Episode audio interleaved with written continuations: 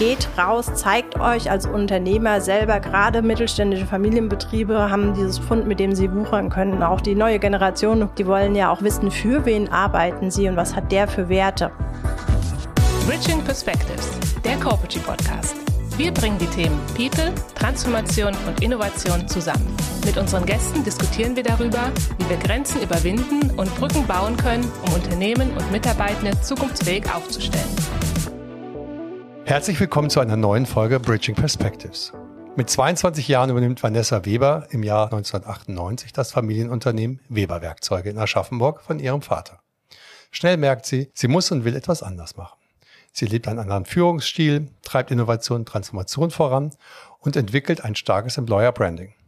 Und es zahlt sich aus. Heute gilt Vanessa Weber als Stimme des deutschen Mittelstandes. Sie ist nicht nur CEO, sondern auch Stifterin, Impulsgeberin, Bloggerin und Autorin.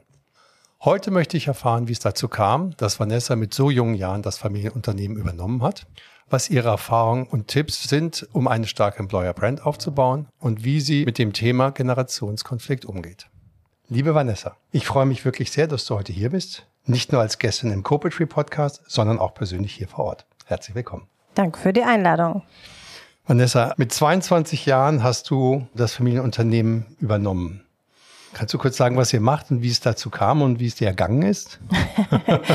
Viele Fragen auf einmal, ja. aber ganz spannend auf jeden Fall ja so dazu gekommen ist es sozusagen, mein Vater hat mich damals mit 18 Jahren in den Biergarten eingeladen ähm, und hat mir ganz unvermittelt die Frage gestellt, nicht gesagt, Vanessa, wir müssen mal ein ernstes Gespräch führen, sondern hat gesagt, so, wir gehen mal in den Biergarten und dann sitze ich gerade vor meinem Lieblingsessen, ähnlich mit Pommes und dipp die, äh, Mayo, äh, die Pommes in die Mayo und steck sie mir so im Mund, als mein Vater mir dann die Frage stellte, ja Vanessa, willst du die Firma übernehmen? Und dann ist mir fast die Pommes wieder aus dem Mund gefallen. Mit 18. Genau, und habe äh, kurz überlegt und habe dann aber gesagt, ja, mache ich. Ähm, an sich. Ähm, Warst du noch in der Schule oder hast du? Äh, Ausbildung hatte Ausbildung. ich ja, ja, gerade fertig. Ja. Dann war eigentlich der Plan, äh, nochmal zu studieren. Ja. Ähm, damals gab es noch eine Werkzeugfachschule in Wuppertal, die wurde just in diesem Jahr geschlossen. Und dann hat mein Vater gesagt, ach Mensch, lernst sowieso nichts Gescheites im Studium, ähm, in der Praxis lernst du viel mehr, ja. geh mal ins Unternehmen. Und ähm, warum hat mein Vater mich so früh gefragt? Ähm, weil er seinerseits mit 17,5 die Firma schon übernehmen musste, weil mein Opa mit 45 äh, am Herzinfarkt gestorben ist und damals war eben noch nichts geregelt, ja. als das passiert ist. Und äh, mein Papa ist auch gesundheitlich angeschlagen, der hatte einen Mopedunfall Unfall und ähm, die Blase und Enddarm sind gelähmt. Er ist jetzt auch seit 20 Jahren im Rollstuhl. Und ähm, aufgrund seiner Erfahrung hat er gesagt, bevor, weil die Ärzte zu ihm gesagt haben, Herr Weber, wir können Ihnen nicht sagen, ähm, haben Sie noch fünf Jahre, haben Sie noch ein Jahr oder werden Sie 100? Regeln Sie mal halt lieber Ihre Dinge, dann ist es gemacht. Ähm, so kam das zustande durch seine Erfahrung eben. Ähm, dass er mich eben sehr früh gefragt hat. Und dann habe ich mit äh, die Firma mit ähm, 20 zu 50 Prozent und mit 22 tatsächlich vollverantwortlich überschrieben bekommen. Ja. Ja, und das ähm, war an sich ja auch ein bisschen ungewöhnlich. Ne? Ähm, Werkzeugweber ist ja jetzt auch äh, für viele, wir sind ein Werkzeughandel, kein ja. Werkzeughersteller, das ja. wird oftmals vertauscht. Ähm, da geht es ein bisschen ehrlicher zu, sage ich mal. Ja, oder? genau. Das war bodenständig. Jetzt muss man ja auch noch zurückrechnen. Ich bin heute 42 Jahre, also tatsächlich schon 20 Jahre Unternehmerin. Wahnsinn. Und ähm, damals waren die Zeiten schon noch so ein bisschen anders. Da war eine Frau in der Branche ein bisschen ungewöhnlicher und äh, auch nicht so das typische, der typische Traumberuf. Aber das war schon Anfang der 2000er, war das dann? Ähm, und dann bist du sozusagen, ist dein Vater noch da oder ist der rausgegangen dann mit dem Überschreiben? Also er war, er hat noch mitgearbeitet, aber die Verantwortung, also er hat das wirklich, was viele ja nicht können in der Übergebergeneration, tatsächlich zu sagen, ich gebe auch die Verantwortung ab. Also ich konnte ihn jederzeit fragen. Wir haben auch immer morgens so ein Ritual gehabt, immer morgens um sieben bis halb acht, bis es losging, einen Kaffee zusammen getrunken und äh, die wichtigsten Ereignisse durchgequatscht. Ähm, aber er hat mich immer machen lassen. Und auch wenn ich mal eine Fehlentscheidung getroffen hat, dann war das nicht so im Vorwurf, sondern er hat gesagt, siehste, jetzt bist du gegen die Wand gelaufen, hast gemerkt, hat wehgetan, nächstes Mal läufst du halt außen rum. Also das war nicht irgendwie, er hat mich auch meine Fehler machen lassen und das war für mich eine wichtige Erfahrung. Ähm, ich bin auch der Meinung, nur durch Fehler lernt man halt eben wirklich. Äh, das prägt sich dann so ein, dass man das nicht ein zweites Mal tut. Fehler machen ist legitim, nur nicht wiederholen. Genau, und es gibt schon Fehler, die ein bisschen schwieriger sind. Also wenn ein Kind auf eine Herdplatte fasst, glaube ich, ist es ein Fehler, den man nicht unbedingt machen sollte. Ne? Richtig. Ähm, aber am Ende des Tages muss dein Vater, auch wenn er das anders gesehen hat, schon dir auch die Freiheiten lassen, dass du die Fehler machst, weil sonst bist du irgendwann auch eine lame duck am Ende des Tages. Ne? Da muss man ein bisschen aufpassen. Das war einer der großen Fehler, die ja in der Übergabe gerne gemacht werden. Eben, ganz genau. Das ist ja eben der Punkt Verantwortung, wirklich äh, übergeben, den anderen machen lassen. Und ähm, was mich ja auch so ein bisschen beflügelt hat, das sagen ja auch welche, also mit so äh, jungen Jahren in der Männerdomäne, äh, wie soll das denn gehen, überhaupt in so jungen Jahren eine Firma zu übernehmen, ist ja schon die Herausforderung, dann eben auch noch in der Männerdomäne, ne? dann äh, 18 Jahre, blonde Haare, blaue Augen, ist dann sowieso noch alle Vorurteile ja. gleich mit abgefrühstückt ja, gewesen. Ähm, und von daher, das, was das der zweite Punkt war, war halt eben, dass mein Vater mir das zugetraut hat. Also der hat gesagt, ähm, also auch äh, wieder äh, des Steuerberaters, der gesagt hat, um Gottes Willen, dann lernt die irgendeinen Typen kennen, dann setzt sie sich nach Südafrika ab und was machen sie dann? Und da hat er gesagt, na, ich glaube, ich kenne meine Tochter, ich glaube jetzt nicht, dass das passieren wird. Ähm, er hat es mir immer zugetraut und das hat mir sozusagen immer den Rücken gestärkt und mir sozusagen die Flügel gegeben, die ich gebraucht habe. Weil mein Vater an mich geglaubt hat, habe ich automatisch auch an mich geglaubt. Ja, und das ist vielleicht eines der wichtigsten also es gibt ja immer das Flügel, Flügel geben und, und Wurzeln. Das ist das, was man sozusagen dem Kind weitergibt und so ähnlich ist wahrscheinlich auch im Unternehmertum, oder? Ja, absolut. Ähm, dass dein Vater schon da ist und ihn fragen kannst, aber dir trotzdem irgendwie die Freiheiten lässt, dich zu entwickeln. Und du hast dich dann ja auch, ihr habt euch ja wunderbar entwickelt, ihr habt ja den Umsatz verdreifacht, äh, fast die dreifache Anzahl von Mitarbeitern ähm, und euch auch neue Geschäftsmodelle entwickelt etc. Und, aber du hast auch den Führungsstil etwas geändert, wahrscheinlich als junge Frau. Ich sage das jetzt mal bewusst, ja. nächste Generation. Geht ja dann vielleicht auch ein bisschen anders um als, ähm, als vielleicht dein Vater. Und auch da hat er dir die Freiheiten gelassen. Hast du das gemacht, nachdem er raus war? Nee, nee, tatsächlich. Ähm, also ich habe am Anfang auch ähm, viel mehr gedacht, ich muss so sein und führen, wie mein Vater äh, geführt hat. Ja. Das war ja zu der Zeit äh, schon noch mehr patriarchalisch, sage ich mal. Das war halt eben in der Generation auch so. Äh, und ich habe immer gedacht, ich muss auch so führen und so sein äh, wie mein Vater, habe dann aber gemerkt, das tut mir selber gar nicht gut und ich bin eigentlich mehr so der laissez-faire Teamplayer und lass viel Freiheiten. Mein Vater hat immer viel mehr kontrolliert und ähm, musste dann auch erstmal mich selber entdecken, sozusagen meine Persönlichkeit, meine Führungspersönlichkeit, wie bin ich denn eigentlich ähm, und konnte die dann auch mehr leben und mich das dann trauen, sozusagen meine, meinen Führungsstil zu leben.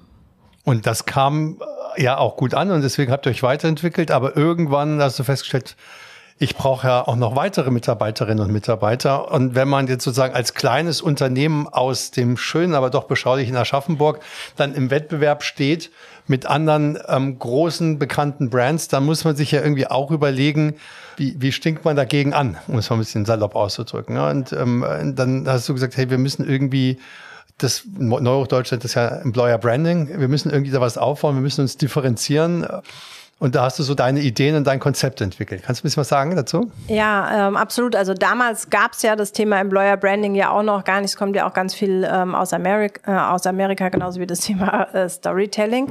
Und äh, ich hatte Glück, ähm, eben mit ähm, ein paar und zwanzig an meinen Mentor zu geraten, Alexander Christiani, der sehr lange in Amerika gelebt hat, der Positionierungsexperte ist ähm, wer ihn nicht kennt, der hat zum Beispiel eben Bodo Schäfer, der ja als Money Coach bekannt ist, in der Positionierung mit äh, Alexander Christiani gearbeitet. Ähm, war interessanterweise die zwei äh, meine ersten äh, CDs, die ich im Auto gehört habe zum Thema Weiterbildung, also ähm, eben das Thema Markenaufbau, Positionierung und Umgang mit Geld, ganz spannend. Und ähm, widerspricht sich das ein bisschen nicht Marketing und Geld? Ja, eine Markenaufbau, Markenaufbau. nicht äh, Marken, aber das äh, geht schon auch einher. Ähm, weil ich glaube, auch wenn man eine starke Marke hat, dann hat man ja eben dieses positive Sogmarketing ja. und muss eben viel weniger Geld auf, äh, ausgeben, um auf sich aufmerksam zu machen. Und ähm, ähm, bei Alexander ähm, da habe ich Glück, dass ich ihn als Mentor gewinnen konnte, habe ich eben äh, Sachen gelernt, also drei Dinge. Und äh, zwei habe ich intuitiv schon immer richtig gemacht. Eines war noch so der nächste Hebel. Ähm, was habe ich schon immer gemacht? Ähm, der Unternehmer oder die Unternehmerin spricht selbst. Also ich habe schon immer von mir selber gesprochen. Hm, das ist auch äh, ein schönes Beispiel. Zum Beispiel, wenn ich jetzt irgendwie frage, weiß jemand, wie der CEO von Samsung heißt? Kennt kein Mensch. Aber wenn man fragt, wer war der CEO von Apple, weiß jeder Steve Jobs. Also Steve Jobs hat sich ja nie nehmen lassen, ähm, seine iPhone-Präsentation selber zu machen. Und jeder hat es noch so im Ohr, ne, als er denn das iPhone aus der Tasche genau. zog und sagte, today we, uh, we reinvent the phone. Und, äh, oder der CEO von Nestle, weiß auch kein Mensch, äh, wird immer der Pressesprecher vorgeschickt. Im Gegensatz zu so einem Klaus Hipp, der sagt, hey, dafür stehe ich mit meinem Namen, das hat jeder im Kopf. Ja. Und das schafft ja ein ganz anderes Vertrauen. Das habe ich quasi auch schon immer gemacht, das ist auch meine Empfehlung geht raus, zeigt euch als Unternehmer selber, gerade mittelständische Familienbetriebe haben dieses Pfund, mit dem sie wuchern können. Auch die neue Generation, da kommen wir auch noch drauf zu sprechen, die wollen ja auch wissen, für wen arbeiten sie und was hat der für Werte. Und das ist so das Zweite. Der Unternehmer erzählt Geschichten, da sind wir beim klassischen Storytelling. Wie mache ich denn Geschichten interessant? Also was brauche ich denn, um gehirnkonforme Geschichten zu erzählen? Und da es ist auch wichtig, wie baue ich denn sowas auf? Ähm, führt jetzt hier zu weit, wenn wir das ausführen, ähm, aber hat ja bestimmt auch schon mal jeder gehört. Und äh, die gute Sache ist, und mit ähm, Storytelling meine ich nicht, wir sollen nicht Märchen erzählen, weil dann sind wir wieder bei ganz vielen, weil wir über Nachhaltigkeit reden würden, wären wir beim Greenwashing. Ähm, aber es gibt ja oftmals, dass man sagt, wir das sind die tollsten. Irgendwann einfach. Genau, wir sind die tollsten ja. und besten. Äh, darum geht es nicht. Äh, wir wollen die wahren, authentischen Geschichten erzählen im Unternehmen und da gibt's ganz viele. Äh, nur es erzählt sie keiner, weil wir Deutschen sind auch so ein bisschen geprägt, nee, ne, das machen wir zwar, aber das müssen wir ja nicht erzählen. Und ja. von den Spendenprojekten wird nicht berichtet, von den Sachen, was ehrenamtlich getan wird, wird nicht berichtet. Das ist so schade, weil da steckt so viel Potenzial drin, so viele Geschichten auch von den Mitarbeitern. Und damit sind wir bei dem dritten Hebel. Damals war es noch ähm, eher der Kunde ist der Held und die Marke ist der Mentor. Heute ist es eher der Mitarbeiter ist der Held und die Marke ist der Mentor. Also lasst doch die Kunden und die Mitarbeiter die Geschichten erzählen, weil es nochmal viel glaubwürdiger ist, wie wenn man selber nur alles sagt. Und das war so der dritte Hebel, den ich von ihm gelernt habe. Und da gibt's halt eben auch ganz viele Stories. Wir haben zum Beispiel bei uns ähm, das Thema der Ehrenamtstage. Also bei uns kann jeder Mitarbeiter, jede Mitarbeiterin ähm, für Ehrenamt bekommt sie frei, ohne dass wir sagen, das ist reglementiert, du darfst nur so und so viele Tage oder was auch immer. Ähm, wir hatten die Sibylle, die ist mit ihrem Therapie und Kaya immer ins Altenheim gegangen oder ins Kinderheim und dann äh, konnten die mit dem Hund kuscheln und sie hat halt ein bisschen zugehört. Äh, oder die Milena, unsere Feuerwehrfrau, die halt eben äh, Feuerwehr, die nächste Feuerwehr ausbildet solche Sachen einfach doch die Personen mal ein bisschen erzählen lassen. Und das sind so ganz handfeste Dinge, die jeder Zuhörer, jede Zuhörerin auch sofort umsetzen kann, mal zu gucken, was gibt's denn im Unternehmen und die Werte, die man tran transportiert und die man hat, nach außen trägt über Geschichten. Okay, das heißt einmal, ähm, einmal selbst sprechen. Ja. Einmal Geschichten erzählen. Ja. Und zum Dritten die Mitarbeiter sozusagen mit in den Mittelpunkt bringen. Genau, genau. Und das dann halt, ähm, auch wenn man es eben über Geschichten macht, die Leute werden ja eingeladen, es weiterzuerzählen. Das kennt ja jeder aus dem Gedächtnistraining. Wenn ich mir was merken soll, da gibt's ja hier am Ellenbogen sitzt der Präsident XY an der Hand der, ähm, das funktioniert über Bilder, die ich im Kopf erzeuge. Und wenn ich einfach nur Zahlen, Daten, Fakten runterrattere, dann kann sich das kein Mensch behalten. Und das günstigste Marketing ist ja, wenn ich es weitererzählen kann. Und wenn es eine interessante Geschichte ist, wird sie auch gerne weitererzählt. Kommt ja auch daher, die Leute am Lagerfeuer haben ja Wissen auch so transportiert transportiert. Und das ist in unserem Gehirn eben auch so verankert. Da äh, gab es ja die Schrift noch gar nicht. Und deswegen ist es viel, viel mächtiger, mit Geschichten zu arbeiten. Dann hast du angefangen sozusagen Geschichten zu erzählen, aber du hast ja, mit, du hast ja gesagt, sie müssen authentisch sein und sie müssen auch passen.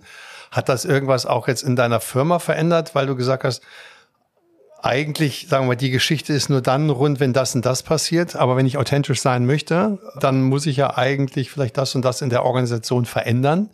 Hast du solche Erfahrungen auch gesammelt bei dir oder, ähm, oder sagst du, du warst da eigentlich schon relativ weit und dadurch, dass du per se schon dein Führungsstil geändert hattest und solche Dinge, hattest du schon so ein rundes, ein rundes Bild gehabt? Ja, also ich glaube, zum Beispiel bei uns ist dieses Thema ähm, die familiären Werte, also dieser familiäre Zusammenhalt zum Beispiel ein wichtiger Kontext und zum Beispiel auch das Thema Nachhaltigkeit. Ich meine, ich beschäftige mich mit dem Thema und Nachhaltigkeit hat ja viele Aspekte. Nachhaltig wirtschaften, äh, zum einen nachhaltig mit Mitarbeitern umgehen, sie nicht zu verheizen, äh, aber auch mit Ressourcen und mit der Natur umgehen. Ich habe ja schon vor zehn Jahren angefangen, äh, mit meinem Projekt äh, mich zu engagieren, einmal Bäume zu pflanzen und Kinder von neun bis 14 auszubilden äh, im Thema äh, Rhetorik und Projektmanagement, was halt in der Schule viel zu kurz kommt. Ja.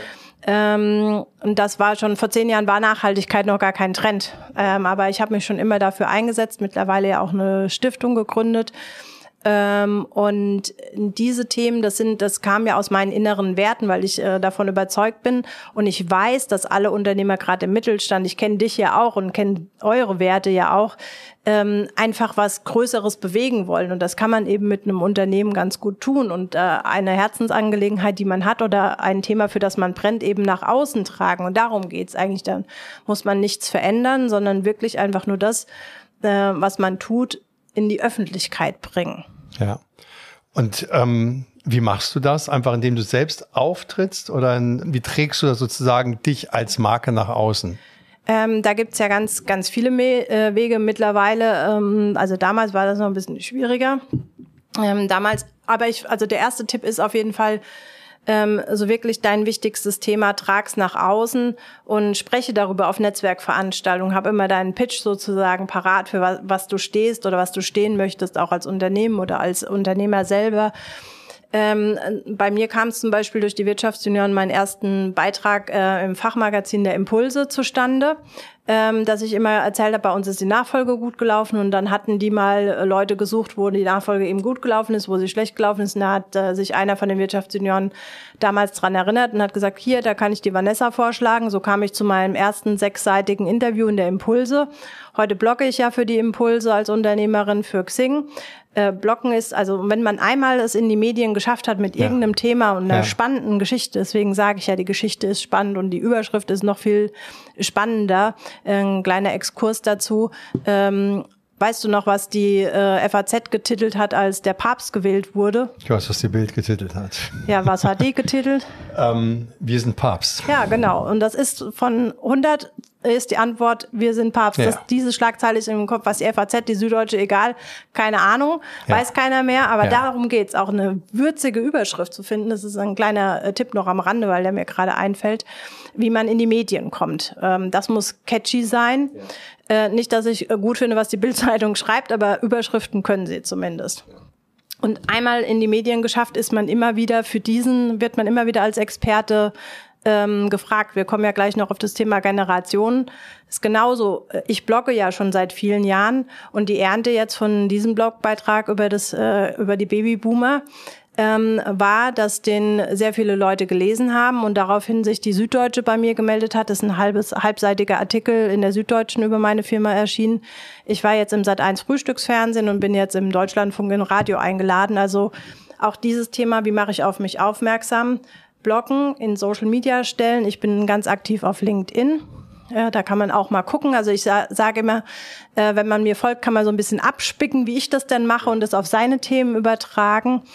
Ähm, da gibt's einfach heutzutage super Möglichkeiten, um auf sich aufmerksam zu machen. Und man muss aber seine Zeit. Man kann nicht erwarten, nur ich eine Sache geschrieben habe, oder weil man eine Sache geschrieben hat, dass dann irgendwie gleich nee. der Erfolg da ist. Und womit er kommt, weiß man auch nicht. Genau. Ähm, und du hattest es eben ja schon angesprochen gehabt wenn wir auf der einen Seite über Employer Branding sprechen, dann reden wir ja nicht nur darüber zu sagen, wie erreicht man die nächste Generation sozusagen, ja, sondern ähm, wie erreichen wir ähm, die Fachkräfte, die wir brauchen. Und das kann eine Frage, das ist eine Frage des Alters. Ähm, da gibt es auch sehr erfahren, die vielleicht wertvoll sind. Das ist eine Frage der Inklusion auch. Das eröffnet auch nochmal den, den, den Arbeitsmarkt. Ich hatte mit Karin Schallert vor ein paar Wochen einen wunderbaren Podcast auch, auch zu diesem Thema.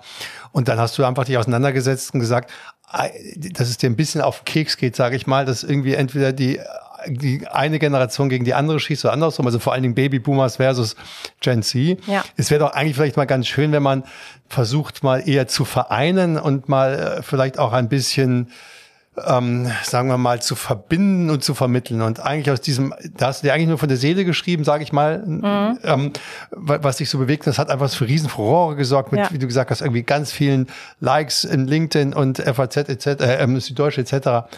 Kannst du noch mal so ein bisschen erzählen, was dein Gedanke dahinter ist? Weil ich glaube auch nicht, dass die eine Generation oder die andere Unrecht hat. Ich glaube, die Mischung ist immer in der Regel ähm, ähm, beide Seiten so zu sehen.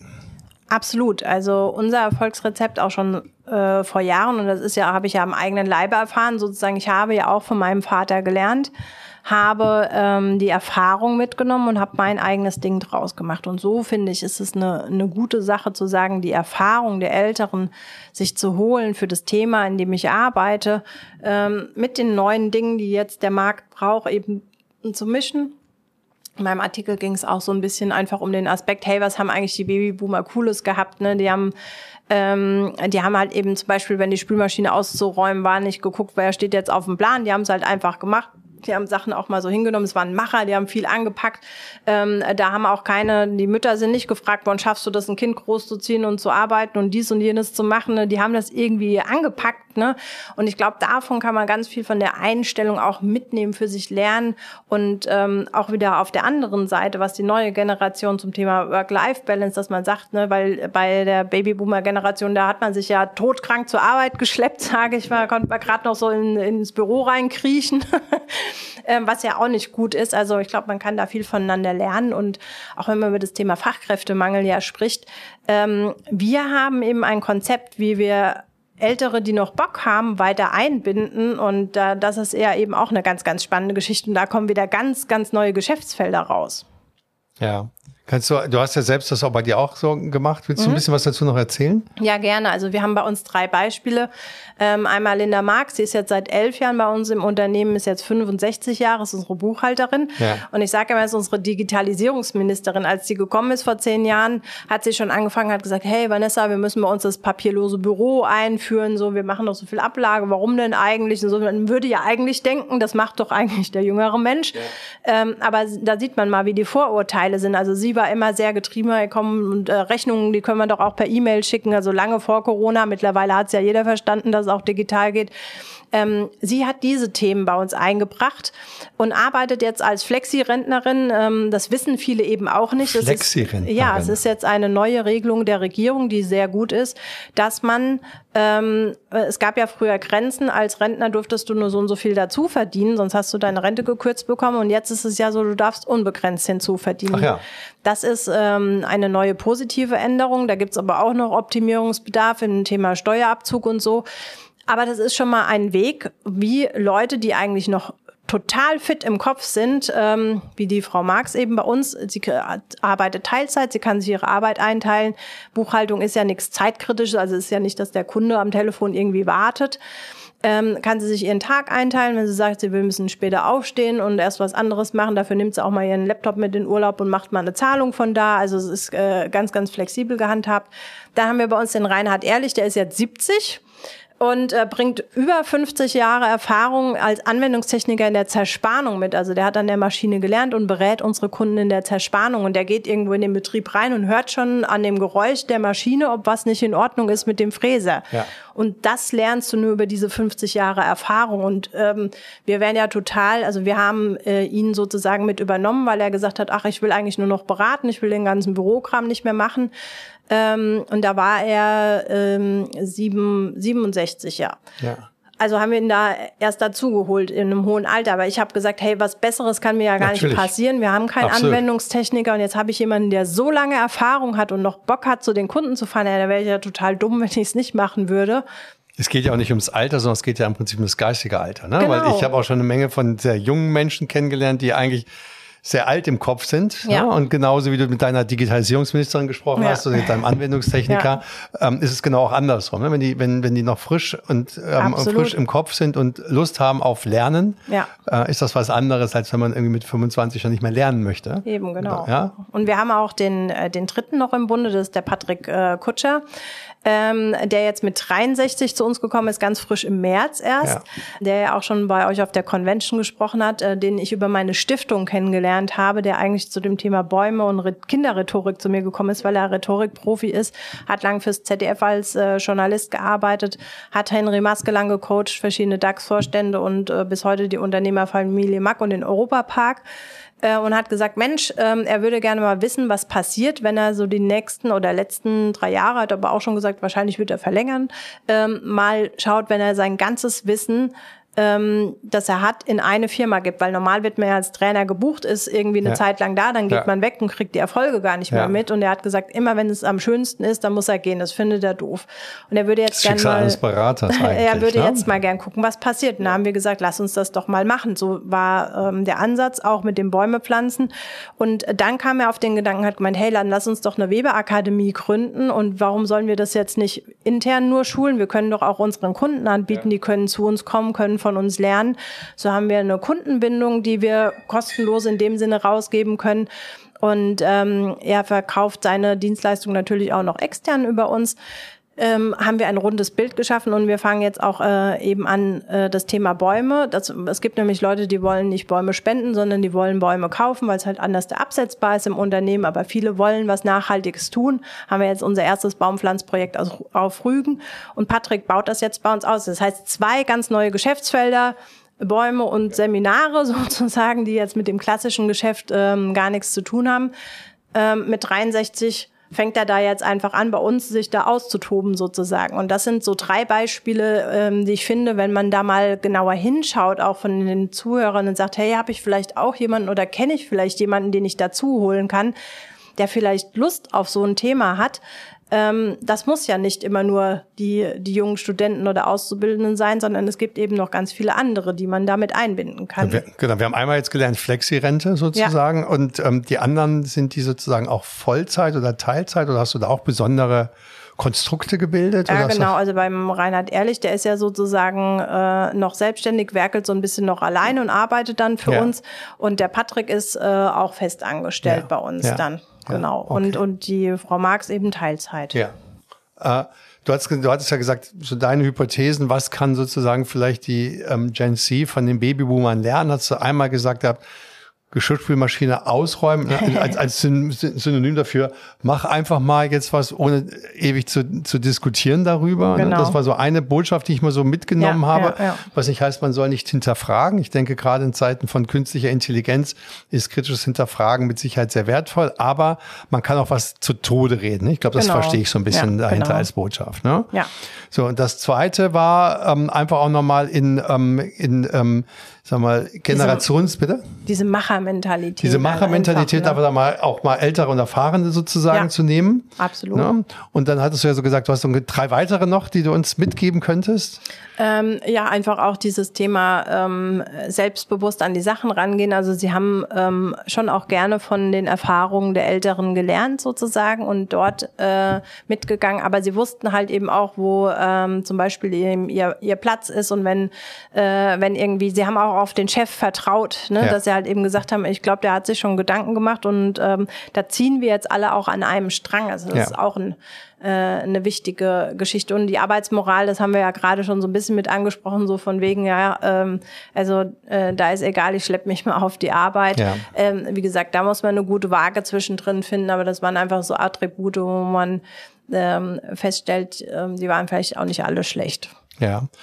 Also das sozusagen, da gäbe es natürlich von der von Gen Z, sagen wir mal, durchaus Gegenargumente, warum sie das so sehen. Ne? Ja. Ähm, würdest du sagen, dass die Argumente von der Gen Z-Seite her stimmen oder würdest du sagen, guck doch zumindest mal auf der anderen Seite drauf oder was ist so ein bisschen dein Plädoyer dahinter? Also ähm, ich denke, das ist ja immer so, wir kommen ja im Streit und mit dem Konflikt nie weiter. Also weder jetzt im Unternehmen noch in der Gesellschaft äh, bin ich der Meinung, auch die Klimadiskussion werden wir nicht äh, lösen, indem wir uns die Köpfe einhauen, sondern es ist ja eher drauf zu schauen, zu sagen, ähm, wo sind unsere Gemeinsamkeiten und wo kann ich einfach von dem anderen was mitnehmen? Und das ist vielleicht einfach nur eine Veränderung des Blickwinkels, dass man nicht sagt, ah, was ist jetzt alles scheiße und was mag ich jetzt an dem nicht, sondern sowas eigentlich cool an dem und da einfach gegenseitig ein bisschen draufschauen und sagen, ich habe Verständnis für dich und wie können wir zusammen eine, eine Zukunft, äh, unternehmerische Zukunft, aber auch gesellschaftliche Zukunft schaffen,